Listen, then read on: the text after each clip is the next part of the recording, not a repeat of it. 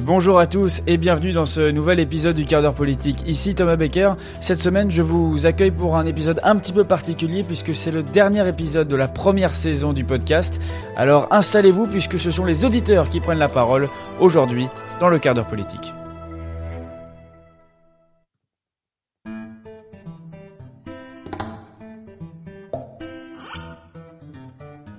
J'ai donc choisi aujourd'hui de faire parler les auditeurs, de vous faire parler pour euh, vous remercier de votre fidélité tout au long de cette saison. Vous le savez, nous avons balayé euh, l'actualité politique depuis la rentrée dernière, depuis septembre 2020, et il s'en est passé des choses depuis septembre. Euh, vous l'avez suivi dans ce podcast, on a commencé par les élections américaines, bien sûr. Nous sommes ensuite allés au Royaume-Uni pour parler de la démission de Dominic Cummings, en Allemagne pour évoquer les enjeux des nouvelles élections législatives, en septembre la succession d'Angela Merkel à la clé, bien sûr. Euh, avec Francesco Maselli. Nous avons parlé du nouveau gouvernement italien avec euh, Mario Draghi, cette figure de l'unité nationale, maintenant euh, Premier ministre de l'Italie. Évidemment, nous avons parlé du conflit entre l'Ukraine et la Russie dans le Donbass à la frontière. Tous ces sujets, nous les avons balayés avec des journalistes, des correspondants sur place. Et je vous invite bien sûr à les retrouver dans cette série de podcasts. Si je vais vous en recommander un, non pas qu'il soit euh, mieux que les autres, mais c'est vrai que le sujet m'avait particulièrement intéressé. C'est celui avec Vincent Ponce, professeur à, Harvard. Et avec lui, on a décortiqué euh, en janvier-février, quand on avait un petit peu de recul, la campagne présidentielle de, Joe Biden. Cette campagne euh, technologique, numérique, digitale, pionnière, bien sûr, à, à l'ère du Covid. ça nous donne peut-être une idée de comment les campagnes présidentielles vont se dérouler avec 2022, bien sûr, en France, en ligne de mire. Je vous invite à retrouver euh, ce podcast et à l'écouter si vous êtes féru de politique et de campagne euh, présidentielle, bien sûr. mais il n'y a pas que la présidentielle dans la vie, puisque c'est donc le podcast des auditeurs aujourd'hui. Il y a eu les élections régionales il n'y a pas très longtemps et un auditeur m'a sollicité pour, pour parler de ces élections qui ont eu lieu en France fin juin. Il s'appelle Tom Lefebvre et je vous laisse l'écouter sur ces élections régionales. Bonne écoute à tous, nous nous retrouvons juste après et les auditeurs font le podcast, souvenez-vous, dans ce dernier épisode du cadre politique. Alors moi je suis Tom Lefebvre, j'ai 19 ans, je suis en école de journalisme à, Paris et à côté de ça, je travaille pour le groupe euh, Radio France, France Bleu, France Inter, France Info. Euh, je suis beaucoup l'actualité, à côté de ça j'ai des engagements euh, associatifs, je travaille pour une radio associative dans le Grand Est et puis je travaille également pour un, un média en ligne sur Instagram, Fast Info, plus de de 110 000 abonnés et, euh, et je, suis, je, suis, passionné par l'actualité. Alors moi, euh, pour euh, ce dernier podcast, Thomas, j'ai décidé bah, de m'intéresser et, et, de vous parler des, des, élections régionales, notamment parce que l'année a été très très politique. Malheureusement, on est dans une crise sanitaire depuis un an et demi, mais au fond, c'est beaucoup de, de politique, beaucoup de décisions, beaucoup de rivalités avec la gauche, la droite, avec euh, la, la République en marche, le Rassemblement euh, national, il se passe beaucoup de choses. Et les régionales nous ont prouvé qu'on n'était pas au bout de nos surprises, même si au final, euh, on le sait, tous les présidents de région ont été réélus. les élections régionales, c'était quand même une phase d'essai, une phase de test en vue de la présidentielle qui a lieu dans, dans maintenant quelques mois. Du coup, Tom, tu, nous le disais, tu as suivi euh, les régionales cette année. Euh, qu'est-ce qui t'a particulièrement marqué euh, dans ces résultats? Alors, je vais pas être original parce qu'on en a beaucoup parlé, même si on n'en parle plus là depuis quelques jours. Bien évidemment, c'est l'abstention. Il s'est passé beaucoup de choses parce qu'on dit l'abstention, mais déjà, n'oublions pas que ces élections étaient prévues en début d'année, elles ont été repoussées. Bref, les gens en ont ras-le-bol. Ils ont traversé une période très compliquée, je le disais, depuis, depuis début 2020. Euh, je parle de la crise sanitaire. Bien sûr, les, gens en ont eu ras-le-bol et euh, on l'a vu puisque 7 Français sur 10 ne sont pas allés voter. Mais euh, on peut pas dire que c'est une nouveauté. Euh, la, la, tendance de l'abstention est à la hausse depuis des décennies. C'est pas nouveau. C'est juste en fait de pire en pire, j'ai envie de dire. le problème de cette abstention, c'est qu'on se questionne de plus en plus sur sur la légitimité des élus. Euh, quand on voit le peu de voix qu'ont reçu euh, les présidents de région, bah, ça peut poser euh, des questions. Je dis président de région, mais on le voit aussi sur, sur les conseillers départementaux. Après, cet argument de légitimité des, élus, en général, les personnes qui, mettent en avant cet, cet argument, c'est les personnes qui votent pas Donc je ne sais pas si, si on peut vraiment les, les écouter. Après, le vrai vainqueur de cette élection, c'est l'abstention. Euh, il faut comprendre le contexte. Les Français ont préféré euh, profiter du confinement pour sortir que pour voter. Mais surtout, les Français ont compris que le, vrai enjeu, c'est la présidentielle. Et vous verrez que l'an prochain, ils retourneront voter, peut-être pas massivement, mais il y aura un regain du vote énorme par rapport à ces élections parce qu'on l'a tous compris, c'est le président de la République qui tire les ficelles euh, dans la Ve République. Alors, on te sent plutôt optimiste sur la, sur la participation présidentielle.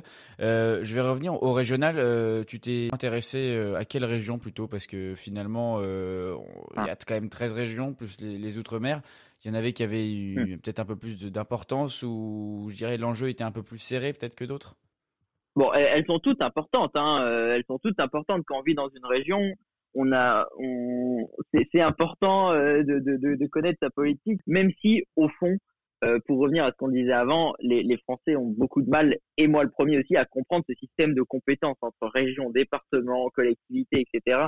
Personne n'y comprend rien, et c'est aussi ce qui a joué sur l'abstention. Pour revenir euh, aux, aux, régions, bien sûr, il y a des régions qui ont été plus regardées que d'autres, et moi personnellement aussi. Quand on regarde l'île de France, ça concerne 12 euh, millions de personnes, c'est 20% de la population. Bien sûr, on y jette un coup d'œil même si on savait plus ou moins que, que Valérie Pécresse avait toutes ses chances pour être euh, réélue. Après, il y a aussi les Hauts-de-France. Les Hauts-de-France, on a beaucoup regardé Xavier Bertrand, euh, qui a été surpuissant. Il a éjecté le Rassemblement national. Bon, on va pas citer toutes les régions, mais si je devais en tenir trois, c'est donc euh, Île-de-France, Hauts-de-France et PACA, bien sûr. Euh, la région PACA qui nous a réservé de belles surprises, c'était celle où il y avait le plus de suspense, selon moi. Euh, on a vu euh, au, mois de mai en pleine campagne le soutien de la République en marche. Euh, ça a été très brouillon. Quand, je dis soutien de la République en marche, je parle de la liste de Renaud Muselier, hein, le, sortant républicain. même s'il y a une puissance dans les sondages et dans les urnes, il faut le dire aussi, bah, de, son opposant, hein, l'ex-républicain, qui est, qui est Rassemblement National, Thierry Mariani. Donc, au final, c'est vrai qu'il y, a eu plusieurs régions importantes mais il faut bien dire que toutes les régions sont importantes. Comment t'expliques finalement, euh, toi, l'échec du, Rassemblement national? Parce que le grand message des sondages euh, et de, de, je sais pas, peut-être de 3, 4, 5 mois avant l'élection, les sondages avaient déjà commencé. On, voyait le RN en tête dans 5, 6 régions parfois. Alors c'est mmh. souvent euh, le cas. Euh, le RN est, en tête au premier tour et puis après il perd au deuxième tour. Mais euh, à la différence des, des, précédentes élections, ils avaient des vraies chances de victoire au deuxième tour. Tu l'as dit en PACA notamment. Comment toi t'expliques cette, cet échec quand même du, du RN On peut parler d'échec. Ils ont remporté aucune région. c'est surprenant par rapport aux attentes des sondages. C'est vrai que le, le plafond de verre s'est agrandi euh, déjà, euh, pour la première fois, les électeurs du Rassemblement euh, national se sont plus abstenus que les autres. Il y a une vraie abstention. voilà, les, les, électeurs de Marine Le Pen ont un peu boudé les urnes cette fois particulièrement. ensuite, certains électeurs du Rassemblement national reprochent à Marine Le Pen de devenir trop dans la norme, trop dans les rangs, de s'être trop adoucie en vue de la présidentielle, notamment son discours sur l'Europe voilà, il y a un peu euh, un, mécontentement du noyau euh, dur, du noyau très à droite du Rassemblement national. Euh, Tom, on va, on va finir sur, sur un mot d'actualité. Euh, parce que je crois qu'on a quand même fait le tour là des, des, des régionales. Tu nous as parlé de, l'échec du RN. On aurait pu dire un mot sur le Grand Est, qui est, qui est, qui est ma région de cœur. Oui, ben vas-y, je t'en prie. Je, te laisse une minute sur le Grand Est si tu veux. Vas-y. alors très très rapidement. Non, mais c'est vrai que euh, le Grand Est, on a une, une belle réélection. Quand je dis belle, c'est en termes de score de, de, de, de Jean Rotner. Il faut dire qu'en face de lui, il n'avait pas des, des grandes personnalités. Euh, Laurent Jacobelli, qui était très haut dans les sondages, et pas pas vraiment dans euh, dans les résultats finaux, mais euh, Jacobelli était inconnu au bataillon.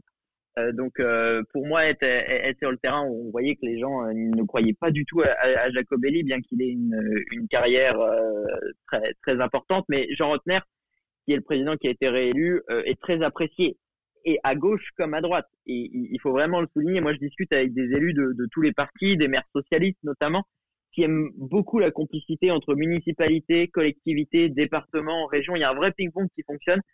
Et il faut dire que Rotner a joué un grand rôle pendant la crise. Euh, ça a joué en sa faveur. Je rappelle qu'il est médecin urgentiste hein, à la base, il, même s'il a été maire, euh, maire de Mulhouse. Il a installé un hôpital militaire euh, pour les malades du Covid durant le premier confinement. On pensait même qu'il rentrerait au gouvernement. Donc ça a vraiment joué en sa faveur. Et si vous, si vous me laissez 30 secondes aussi, dire que face à lui, voilà, il y avait Brigitte Sinclair, mais que personne la connaît. Et alors, elle est ministre, déjà peu de monde le sait, et elle est alsacienne, donc elle est connue en Alsace. mais je rappelle que le Grand Est, c'est 5 500 000 habitants, il y a 10 départements, et en plus de l'Alsace, il y a la Champagne-Ardenne, il y a la Lorraine, donc on ne peut pas laisser de côté une partie non négligeable. Et quand je dis il y a Champagne-Ardenne, Lorraine et Alsace, c'est un peu, un peu trois clans. Et la vraie question de ces régionales, c'était de se dire, est-ce qu'il faut reséparer ces régions ou est-ce que l'union euh, fait la force Visiblement pas trop, parce que euh, de nombreux sondages montrent que les gens aimeraient retrouver leur région d'origine. Merci Tom pour euh, ton analyse et d'avoir participé Thomas. à ce dernier épisode. Tom Lefebvre dans le quart d'heure politique pour les élections régionales. Euh, désormais, je vous propose de passer euh, eh bien euh, au deuxième sujet de ce dernier épisode du quart d'heure politique, de la première saison du moins du quart d'heure politique, parce que vous nous retrouverez, vous me retrouverez euh, la saison prochaine, en septembre prochain, avec euh, avec ce podcast. Euh, il sera peut-être sur un, un, autre format, mais toujours sur le même sujet, sur la politique, bien sûr. je tenterai de préparer le terrain avant l'élection présidentielle de, de, de, 2022, mais avant cela, cet épisode de conclusion avec les auditeurs, et on va recevoir Maureen Jossier dans ce podcast. Maureen qui va nous parler de la cancel culture. Alors, je suis sûr que vous avez déjà entendu parler de la, la cancel culture. Hein, c'est cette, euh, ce, phénomène de vouloir euh, tout effacer, euh, que ce soit des personnages historiques ou des événements qui ont marqué l'histoire de certaines nations, de certains pays, sous prétexte qu'ils dérangeraient souvent une petite minorité de, de, de gens. on a vu cela émerger dans les campus étudiants aux États-Unis, mais en France, on l'a vu. avec la statue de Colbert et Napoléon. C'est de cela que Maureen Jossier a voulu nous parler et je vous laisse l'écouter. Euh, moi, c'est Maureen. J'ai 19 ans, je viens de Paris. Euh, je suis en prépa ENS euh, e D2, donc pour préparer l'école normale supérieure. Je suis très intéressée par l'actualité, notamment la géopolitique dans la région du Moyen-Orient, tout ce qui est lié aux phénomènes religieux, économiques qui se déroulent dans cette région. Aujourd'hui, je vais vous parler de la cancel culture. Donc la cancel culture, c'est le fait de vouloir supprimer, effacer une opinion, un fait, un personnage historique euh, ou une pratique car elle est jugée comme problématique par un individu ou un groupe d'individus. Cette année, cela a été illustré euh, avec, le déboulonnement euh, en Angleterre de statues ou encore avec en France Napoléon. On voit ici que la cancel culture est un phénomène assez paradoxal car en on efface quelque chose car on le juge euh, en le jugeant euh, en jugeant le passé avec euh, une sensibilité d'aujourd'hui, c'est-à-dire qu'on ne va pas chercher à comprendre pourquoi cela a existé, mais que vu qu'aujourd'hui cela est problématique et, touche à la sensibilité de certaines personnes, alors on va décider de, de le supprimer, de l'effacer de la mémoire collective, ce qui peut être très dangereux, notamment car on peut recommencer les erreurs passées si on oublie si on oublie. Euh, on pourra prendre ici l'exemple de Colbert, donc euh, avec euh, qui a créé le code le code noir. Sauf qu'en fait, ce qu'on ne sait pas, c'est que Colbert a créé ce, code noir et pas exactement lui, c'est son fils qui l'a créé dans le but de réglementer l'esclavage. D'accord. Et Maureen, en France, là, au 21e siècle, même en 2021 plus précisément, est-ce que tu as des exemples là de de, phénomènes de, la cancel culture qui peuvent s'exprimer sur des, sur des personnages historiques ou euh, sur, des, sur des idéologies, sur, des, sur différentes choses? Comme je l'ai dit, on a, en France, euh, la problématique la plus importante qu'on a eue euh, ces derniers temps, ça a été vis-à-vis du bicentenaire de Napoléon, de la mort de Napoléon. Est-ce qu'il fallait célébrer Napoléon? Parce que Napoléon est à la fois l'empereur, a été à la fois l'empereur des Français, celui qui a euh, diffuser le code civil, mais en même temps, euh, il a aussi euh, rétabli l'esclavage et il a aussi tué des millions de personnes en Europe. Donc c'est un personnage qui est certes problématique. Est-ce qu'il faut l'idolâtrer? C'est peut-être pas, mais en même temps, est-ce qu'il faut l'oublier, le mettre de côté, ne pas le célébrer alors qu'il fait partie de la culture française, il fait partie du patrimoine français? Non, il ne faut pas non plus supprimer euh, toutes les marques qu'il a fait euh, sur euh, sur notre société et sur le fait que la France ait rayonné durant durant son époque. Oui, on comprend bien que finalement, derrière ça, on voit aussi peut-être une idéologie qui se développe pour pour dire bon l'histoire de France c'est bien mais l'histoire euh, globale euh, le récit universaliste c'est peut-être euh, plus facile à raconter. Et je dis ça parce que hum, la cancel culture ça nous vient pas de France hein, ça nous vient des États-Unis des campus américains là où les étudiants sont nombreux monter tous entre eux en espèce de, communauté, j'ai envie de dire, de, communauté souvent malheureusement par ethnie, et ils sont là tous ensemble et ils se motivent, c'est ça, sur des sujets, et en gros, ils, ont des cibles, et ils savent à peu près ce qu'il faut effacer, les profs qu'il faut effacer, parce qu'il y a eu des profs qui ont été victimes aux États-Unis de la cancel culture par des propos qu'ils ont tenus, non? C'est vrai, tout à fait, mais en fait, ça rejoint complètement le, le terme de génération euh, snowflake, donc euh, la génération euh, flocon de neige, qui développe une hypersensibilité à la recherche euh, systématique euh, de leur identité, une génération qui est complètement euh, perdue dans, cette, mondialisation qui n'arrive plus à, qui essaie de se raccrocher à des racines identitaires et donc va chercher à exacerber et à ce qu'on à exacerber leur identité, leur sensibilité et que les autres la comprennent et que surtout n'influencent pas dessus. Et oui, exactement, il y a eu des professeurs qui ont et qui ont dû démissionner aux États-Unis, mais aussi on pourra l'exemple de la Sorbonne, euh, où, euh, euh, où, une pièce de théâtre a dû la, a été interdite d'être jouée car on grimait des personnes. Hmm. D'accord. Alors j'aime beaucoup la hum, donc c'est l'auteur Claire Fox qui a rendu cette, cette expression populaire la génération snowflakes. Alors j'aime beaucoup parce qu'elle l'a hum, elle l'a l'a trouvé dans un l'a tiré dans, dans une réplique de film. en gros, c'est un des protagonistes qui lance à, à, un jeune il lui dit Tu n'es pas spécial, tu n'es pas un flocon de neige splendide et unique. Tu es fait de la même matière organique et pourrissante que chacun d'entre nous. En fait, on comprend que c'est des jeunes, des, adolescents, des étudiants qui euh, ont été peut-être euh, dans une éducation très protectrice, très narcissique. On, ne leur a pas vraiment habitué à la contradiction. Et donc, ils se sentent touchés, blessés par, euh, des gens qui ne pensent pas forcément comme eux. C'est un peu ça le fond, le fond de l'histoire.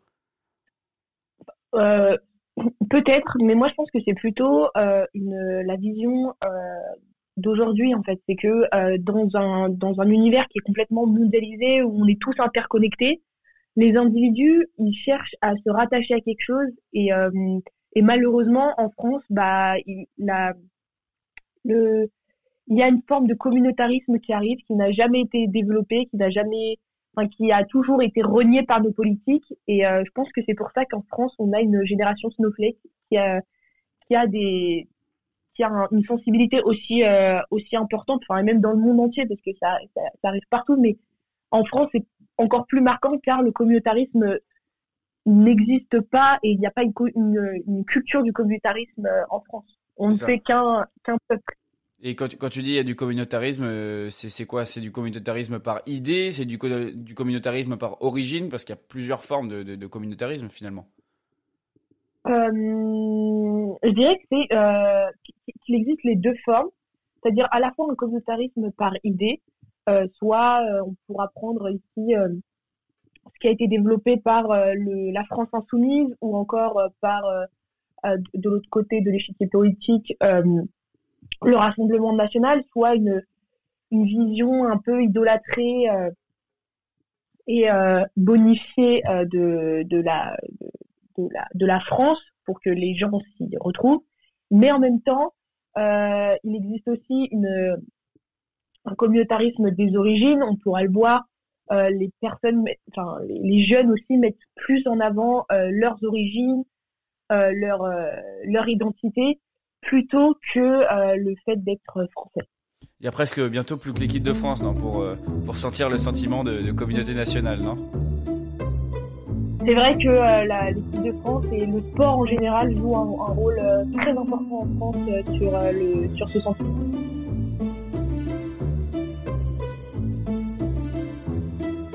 Merci Maureen pour ton témoignage sur ce sujet, la cancel culture. Merci.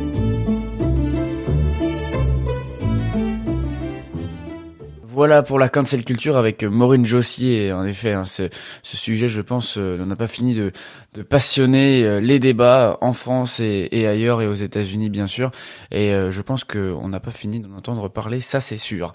eh bien, maintenant, je vous propose d'écouter un auditeur qui avait envie de nous parler du Covid. En même temps, j'ai envie de vous dire comment parler d'actualité sans vous parler du, Covid dans ce dernier épisode qui, qui, euh, une actualité qui marque nos vies depuis euh, depuis plus d'un an et demi maintenant. Euh, et Enzo Simier, donc qui est qui est, qui est l'auditeur qui va qui va donc arriver sur le, le cadre politique, voulait revenir sur la question des origines du Covid parce que le débat est toujours ouvert évidemment. au début, vous l'avez entendu, on parlait de du, du, pangolin, de la chauve-souris, de l'origine naturelle.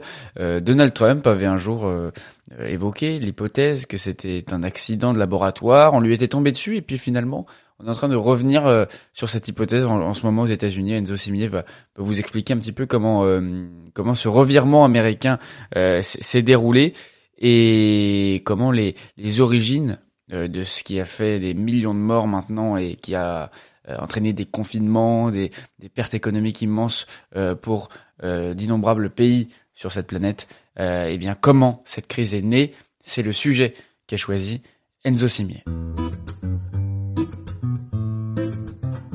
Eh bien bonjour, je m'appelle Enzo Simier, j'ai bientôt 21 ans, le 25 juillet, je suis étudiant en BA auprès d'HEC Montréal, aspirant étudiant en finance et en économie, je suis passionné par la géopolitique notamment euh, tout ce qui est relation euh, avec les États-Unis et l'Angleterre.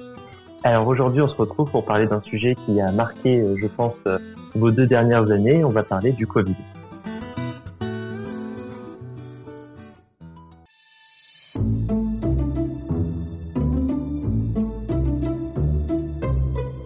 Et le Covid, vous allez me dire, c'est un sujet euh, qui est très vaste, très compliqué, et nous, on va s'intéresser aux origines du Covid. Parce qu'en effet, euh, près de deux ans après le début de la pandémie, les origines sont encore très incertaines. Et ça pose un, petit problème. Donc, euh, vous le savez tous, par chronologie, la pandémie du Covid vient de, a, priori, de, de, la ville de Wuhan en Chine, a commencé en fin 2019 et continue et perdure jusqu'à aujourd'hui et les origines sont assez incertaines. Donc l'hypothèse qui était mise en avant jusqu'à présent, l'hypothèse majoritaire dans la doxa scientifique, c'était euh, une mutation génétique naturelle qui était survenue euh, avec un, animal. Donc on a souvent eu euh, l'histoire du pangolin, puis après la chauve-souris. Enfin, c'est plus dans ce registre-là. Et là, depuis quelques mois, on revient sur une hypothèse un peu plus, un peu plus, qui aurait un peu plus d'imputabilité du gouvernement chinois, l'hypothèse d'une fuite du laboratoire. Donc c'est une hypothèse qui avait été écartée euh, en mars-avril dernier, donc en 2020. C'était une hypothèse qui était largement euh, tapée et répandue par l'administration Trump et qui avait été du coup un peu euh, évincée de la, la discussion. Et il a fallu une, une, lettre ouverte de plusieurs scientifiques il y a cela quelques semaines, adressant le fait que on n'avait pas la certitude que ça ne puisse pas être une, bah, un problème technique ou alors une fuite volontaire ou involontaire d'un laboratoire. Et euh, d'ailleurs, il y a quelques jours, le président Biden a donné 90 jours à son administration pour euh, mener l'enquête et pour trouver les origines de, ce virus qui sont encore bien mystérieuses. Alors j'ai l'impression, euh, Enzo, à t'entendre, qu'il y a une espèce de, de dialectique entre les républicains et les démocrates, parce que tu dis cette hypothèse, donc l'hypothèse d'un accident laboratoire, elle a été évincée, est-ce que justement tu, reprocherais à certains politiciens de, Washington euh, de systématiquement prendre ce que dit Trump pour, euh, une contre-vérité et donc euh, tout de suite de l'effacer? Alors ça justement, ça pose une, réelle question. Je suis tombé sur un article qui était très intéressant, je ne sais pas si tu l'as lu, où il parlait de ce qu'on appelle le TDS, hein, le Trump Derangement Syndrome.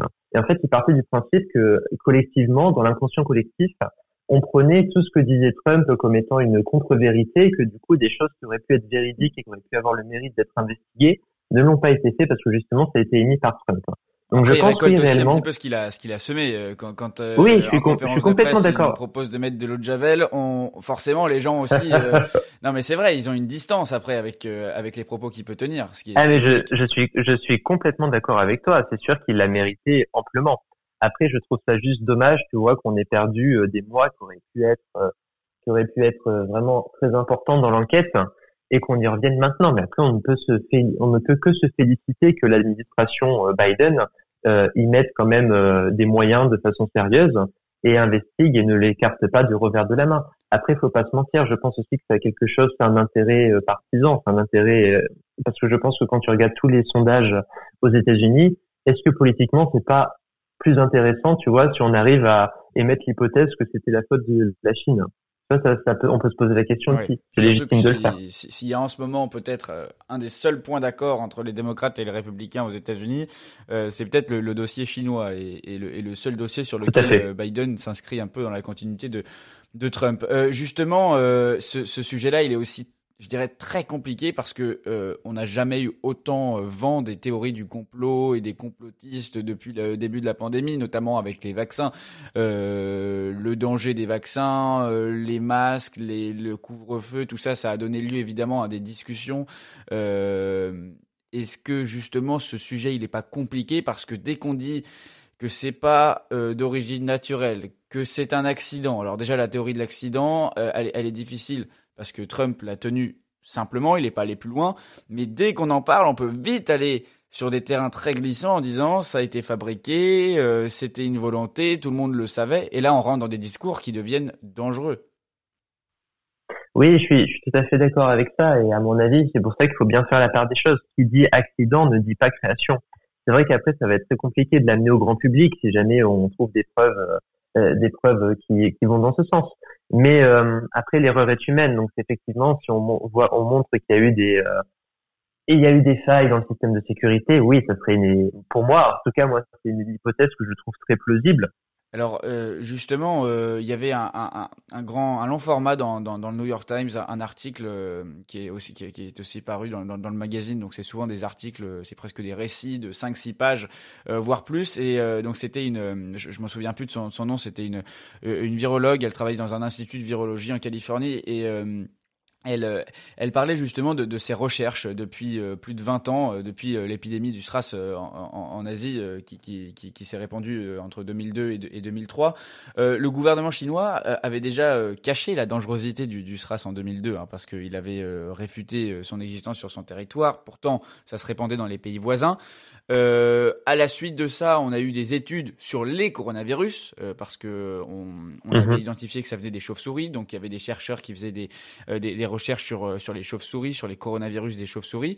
Euh, et donc cette, euh, cette virologue nous parlait des, des conditions dans lesquelles les scientifiques travaillaient et parfois ça laissait souvent à désirer. Et quand on sait que l'épidémie a commencé à Wuhan, dans cette ville où il y a l'Institut de virologie de Chine et le Centre de contrôle et de prévention des maladies qui est subventionné aussi par les États-Unis, il y avait un mhm. Premier ministre français qui a fait des visites. on peut dire c'est la faute de la Chine, mais on, on a l'impression qu'il y, y a beaucoup de monde quand même qui est concerné.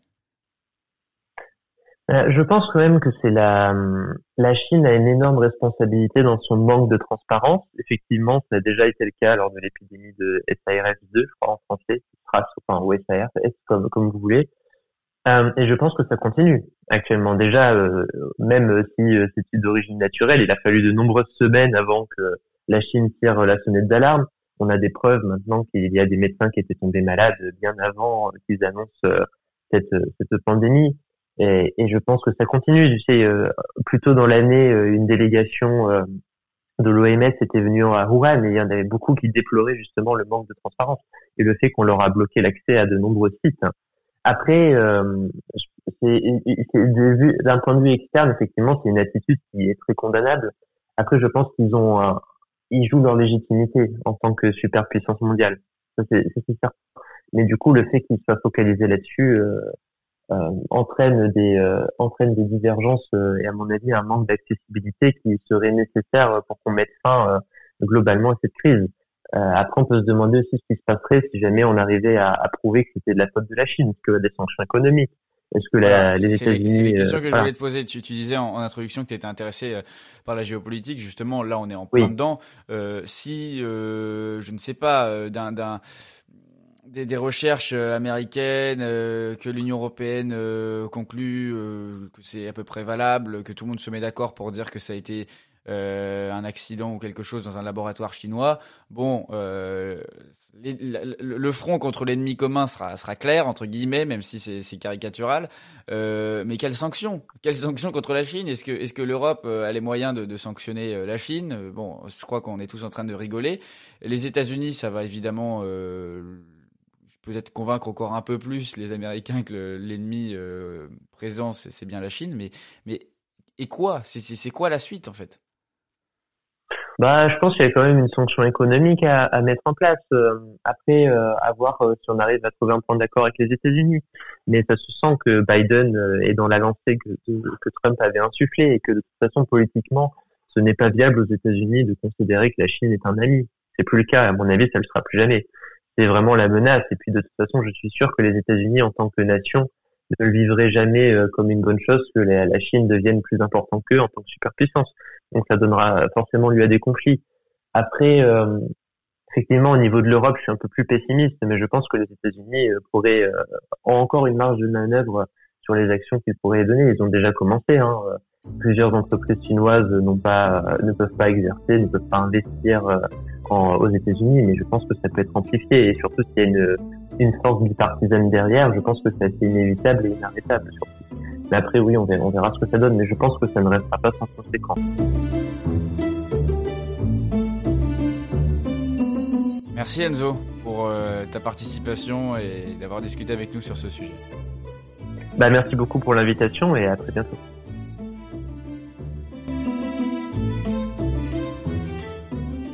Voilà, merci à Enzo Simier pour cet échange sur les, origines du Covid, une question évidemment encore euh, épineuse. Euh, pour euh, le, prochain auditeur, eh bien, je vous propose de voyager un petit peu et de partir en Italie avec Ginevra Volterini qui va nous parler d'un sujet politique italien, mais je crois que cette, cette actualité nationale, bien sûr, en Italie va, va avoir des répercussions internationale, euh, puisque c'est une loi qui, euh, en Italie, doit être euh, votée depuis maintenant plus de dix ans. La DDL Zan, ça a fait la une de tous les journaux de l'autre côté des Alpes. C'est un projet de loi qui vise à incriminer les personnes euh, coupables euh, d'insultes homophobes ou de crimes homophobes, euh, donc contre la communauté LGBT. cette, ce projet de loi, il a en Italie subi une, une grande contestation de la part de la classe politique italienne, mais aussi du Vatican. C'est une des premières fois euh, que le Vatican intervient dans les affaires politiques italiennes euh, depuis euh, la séparation claire des pouvoirs entre pouvoir politique et pouvoir religieux en Italie, puisque le pouvoir religieux existe bien, mais il est détaché du pouvoir politique de Rome. le Vatican est, intervenu sur la question, et je crois que c'était très intéressant de revenir sur ce sujet avec Ginevra Volterini sur la DDL en Italie. Bonjour à tous, euh, je m'appelle Ginevra, j'ai 18 ans. Euh, en septembre 2020, euh, j'ai déménagé en France pour poursuivre mes études en journalisme et en études culturelles. du coup, je suis à l'EFJ à Lille. de mon côté, j'ai toujours un peu poursuivi ce rêve d'être journaliste. cette année, plus que tout, vu que je suis rédactrice en chef adjointe à Passe Info Green, j'ai eu l'opportunité de faire un stage chez Vogue Paris euh, dans le champ de la mode du coup. Et euh, en ce moment, je m'intéresse beaucoup euh, à tout ce qui est international, mais aussi aux questions de société, du coup que je vais soulever aujourd'hui en parlant du Didier Letzan. Alors, aujourd'hui, j'aimerais bien vous parler de l'actualité politique qui, d'une certaine manière, je pense, a le plus marqué mon pays, l'Italie, cette année. du coup, je vais vous parler du Didier Lezzan. Euh, c'est un acronyme qui euh, nous fait part d'une proposition législative qui vise à prévenir et à combattre la discrimination et la violence pour l'orientation sexuelle, euh, le genre, l'identité de genre et le capacité. D'une certaine manière, je dirais que ce projet de loi, c'est un texte unifié qui est né de plusieurs propositions présentées à la Chambre par notamment Alessandro Zan, qui est un des membres les plus importants du, PD, du Partito Democratico, euh, Ivan Scalfarotto, euh, qui a fait des provisions les plus importantes de cette loi, euh, bien sûr Laura Boldrini et d'autres membres du Movimento 5 Stelle ou de Fratelli d'Italia. Euh, en fait, ce, cette législation est l'unie par l'application de la loi Mancino. C'est une loi plus ancienne euh, en matière qui euh, faisait part de la discrimination et de l'incitation euh, au crime dicté par la haine euh, homophobe.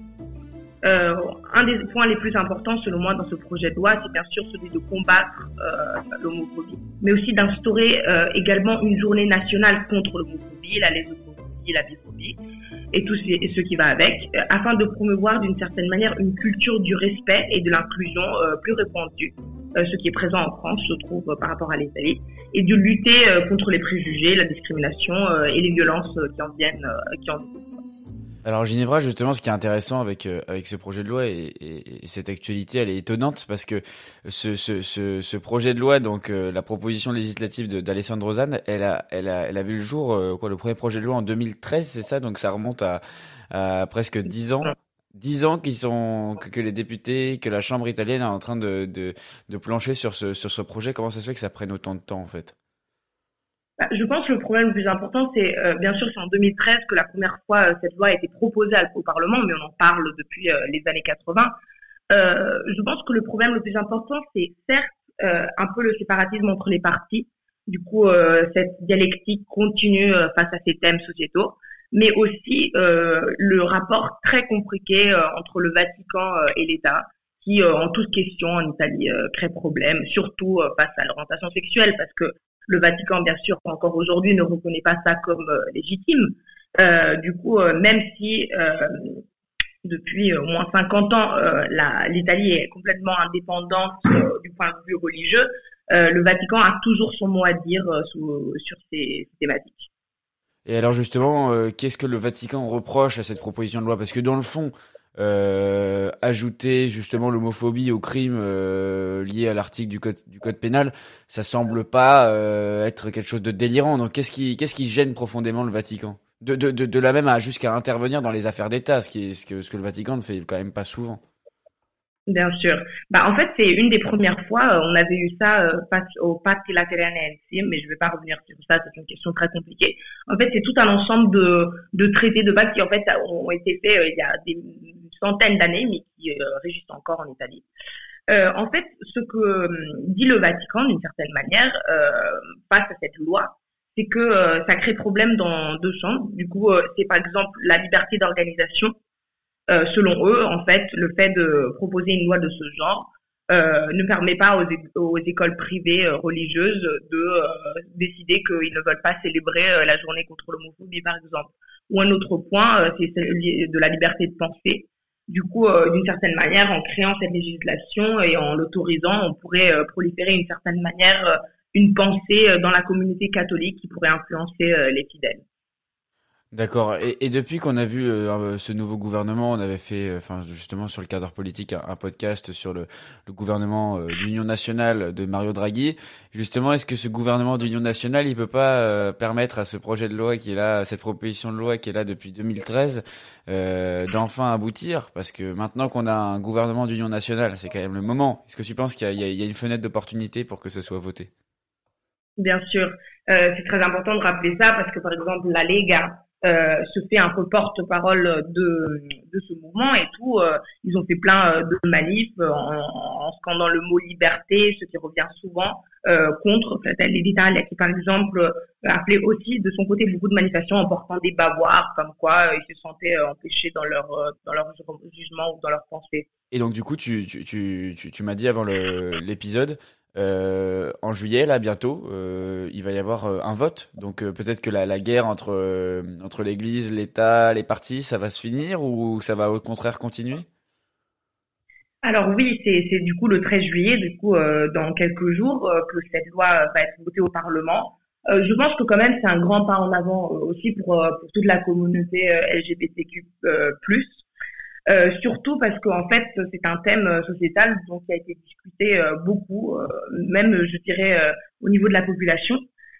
si je prends par exemple les sondages que j'ai vus il y a quelques jours de l'Ipsos, qui est l'institut de, de, sondage italien, un des instituts d'ailleurs, et en fait, face à cette question, 54% des Italiens nous disent que il existe vraiment ce problème d'homophobie, qu'ils le reconnaissent et que du coup cette loi pourrait trouver une solution à ça. Le reste du 30% dit que c'est un thème qui est soulevé que par peu d'intellectuels et qui doit être encore remis en question. et l'autre 13% pense que c'est un thème qui ne doit pas, enfin un débat qui ne doit pas être ouvert.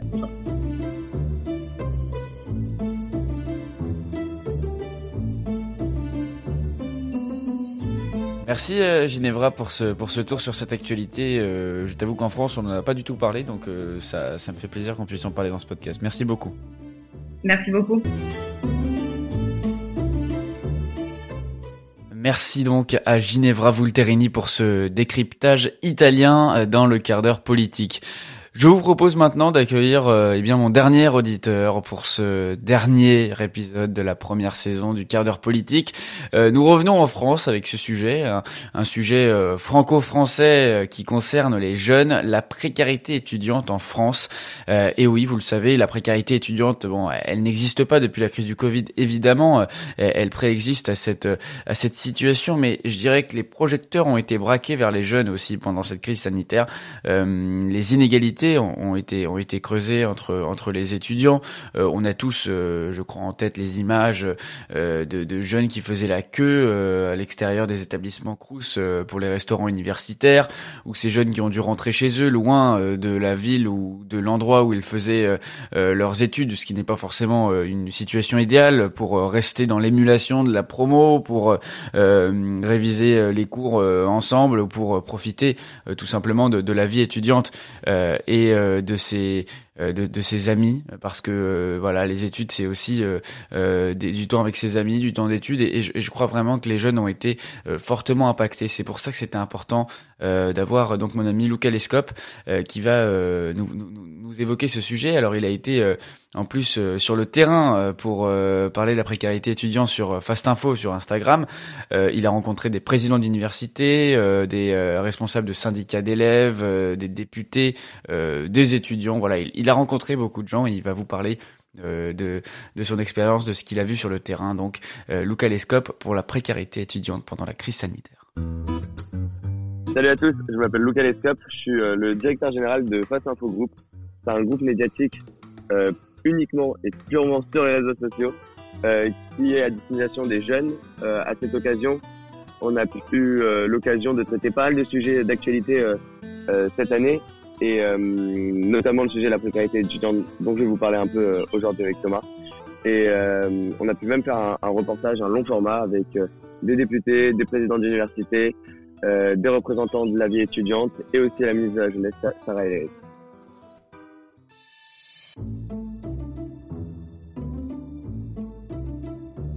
Bah moi aujourd'hui Thomas j'ai choisi de parler de la précarité étudiante.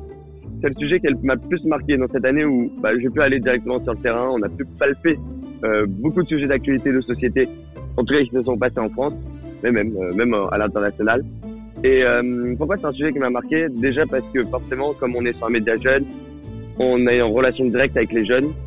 Et moi ce sujet de la précarité étudiante, pour être honnête avec toi, c'est un sujet que j'avais déjà traité en 2019, au tout début du Covid, euh, 2020, pardon, au tout début du Covid, euh, alors qu'on ne parlait pas du tout de ce sujet. Ce sujet, pour moi, tu vois, c'est un peu un sujet qui était, qui était là depuis très longtemps, mais euh, qui, dont on ne parlait pas du tout. Euh, le Covid, pour moi, il était bien sûr quelque chose qui a accentué les inégalités, mais il a aussi révélé certaines inégalités. Et par exemple, vraiment sur la précarité étudiante, il y a beaucoup de choses qui étaient euh, euh un peu tabou, euh, donc on parlait pas trop. Et du coup, cette, cette, euh, ce Covid a changé pas mal de choses. Euh, par exemple, les jeunes travaillent beaucoup. Euh, c'est un jeune sur deux qui travaille. Alors le travail, c'est super concurrent à la bonne poursuite des études. Et ça prouve aussi le step d'inégalité entre ben, un jeune qui va aller travailler et un jeune qui va devoir faire ses études et qui est que concentré à ça. Parce que sa famille peut l'aider sur autre chose. Il y a quand même beaucoup d'étudiants, c'est des milliers à Paris, euh, notamment euh, c'est Rémi qui avait alerté sur ça sur Brut, euh, et qui euh, filmait des files d'attente de plusieurs heures devant les, les, les, les banques euh, alimentaires. Ça, c'est des trucs qui sont pas normaux dans une société occidentale comme la nôtre. Voilà pourquoi c'est le sujet qui m'a vraiment marqué, un peu le serré parfois cette année, et surtout que je connais un peu Lucas, tu es allé sur le, sur le terrain du coup euh, cette année, euh, depuis le, début de cette crise sanitaire justement, euh, avec les étudiants. Tu as réalisé un, reportage sur, la, sur la précarité étudiante, tu l'avais dit dans, dans ton introduction. Qu'est-ce que qu'est-ce que tu as ressenti toi alors quand tu as, quand as été auprès des, des députés, des présidents d'université, il y avait des directeurs de corporations d'étudiants? Qu'est-ce que qu'est-ce que tu as ressenti toi? Bah, Le premier truc que là j'ai envie de te dire, c'est de l'incompréhension. Tout le monde ne comprenait pas ce que l'autre faisait. Et, et, justement, pour, pour revenir justement sur ce reportage, c'est ce que nous disait par exemple euh, la, la, présidente de l'Université de Lille, la, coprésidente de l'Université de Lille, euh, Sandrine Rousseau, c'est que par exemple, il y avait des choses qui étaient mises en place euh, qui étaient juste impossibles à mettre en place, elle, dans son, dans, dans, dans, dans, dans, euh, dans son université. Et, et, et, tout ce truc a fait que, voilà, moi j'ai senti une grande incompréhension entre tout le monde. Et justement, euh, au fil de, de, de, de l'année et que euh, je, dirais les, les, les, demandes des étudiants ont commencé un peu à se faire entendre, euh, on a eu, comme tu l'as dit, le, le Crous, le restaurant universitaire à 1 euro. Est-ce qu'il y a eu d'autres aides? Est-ce qu'il y a eu d'autres choses qui ont été mises en place? Euh, Je pense qu'on n'est peut-être pas allé assez fort et surtout pas assez vite. Néanmoins, il y a un truc génial qui s'est créé et ça, il faut en parler. C'est euh, une sorte, ils appellent ça la boussole. C'est un genre de site qui euh, référence toutes les aides. Et quand tu sais qu'un un jeune sur trois, et ça c'est un problème hyper important pour en parler, un jeune sur trois ne connaît pas oui. Euh, c'est ça, c'est ça que tu me disais avant, avant l'épisode. Tu me disais, les, les, les beaucoup d'étudiants, beaucoup de jeunes ne, ne, savent pas exactement euh, les aides. Euh ils, les connaissent pas en fait. Ils savent pas vraiment à quoi ils ont droit. C'est ça. Un jeune sur trois qui connaît pas ses aides. Déjà, c'est énorme hein, parce que c'est un tiers, un tiers des, des, des, étudiants alors, je n'ai pas, pas le nombre précis, mais ça se compte en, dizaines, voire euh, en dizaines de milliers. Hein, tu vois, c'est, des, chiffres qui sont énormes.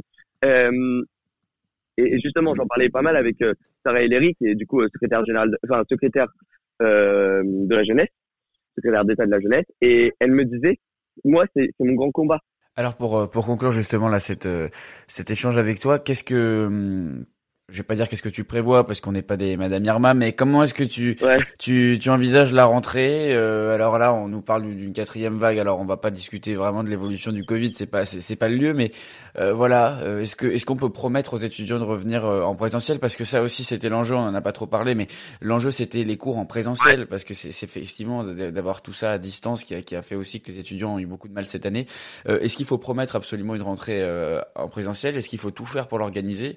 Ou est-ce qu'on est prêt, encore une fois, à sacrifier, euh, mais il n'y a pas que les étudiants, aussi les lycéens, les collégiens, euh, et puis euh, les premières années et les autres, à, à, faire les cours à distance? Pour toi, c'est une priorité nationale de renvoyer les, les étudiants dans les amphis? Malheureusement, j'ai envie de te dire que tout le monde a envie que ça soit 100% présentiel. Et c'est aussi ça dont on parlait avec, avec Sarah Larry, c'est que on a tous envie de tout rouvrir.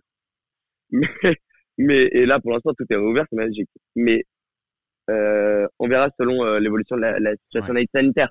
Évidemment, pour moi, ça doit être la priorité. Évidemment, pour moi, en fait, le dispositif mis en place à la fin et qui était un très bon dispositif. Tu vois, ça c'est pas forcément énormément d'argent dépensé, mais réouvrir une journée euh, pour les étudiants, une journée de cours en présentiel, c'est hyper important.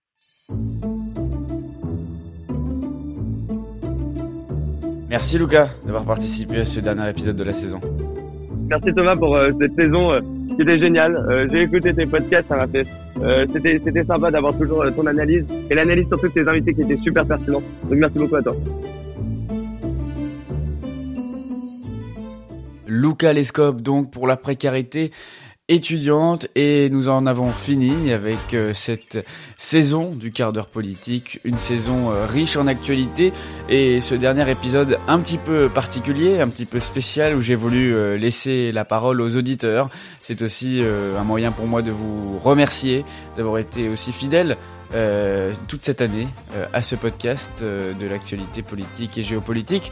je vous remercie et on se retrouvera en septembre, bien sûr, toujours avec un podcast, peut-être sous un format différent, je vous tiendrai au courant. Mais en tout cas, on se retrouvera, c'est sûr, comme je l'ai dit tout à l'heure, pour préparer l'élection présidentielle de 2022, parce que cette année, elle va être riche, riche en actualité. On ira sur le terrain, on fera des, des interviews, vous aurez des témoignages, vous aurez du contenu, ça, je vous le promets, et je serai au rendez-vous. Je vous souhaite de passer un bon été, de revenir frais et dispo justement pour toutes ces actualités à la rentrée. je vous souhaite de bonnes vacances et je vous retrouve donc avec le quart d'heure politique en septembre. Je vous remercie de votre fidélité et d'avoir écouté ce podcast. N'hésitez pas à commenter, à partager pour que nous soyons chaque semaine encore plus nombreux à l'écoute du quart d'heure politique. Merci à vous et bonnes vacances.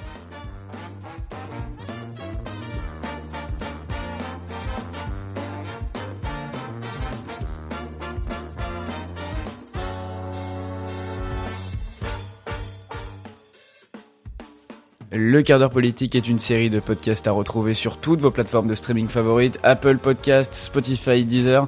C'est à vous de choisir.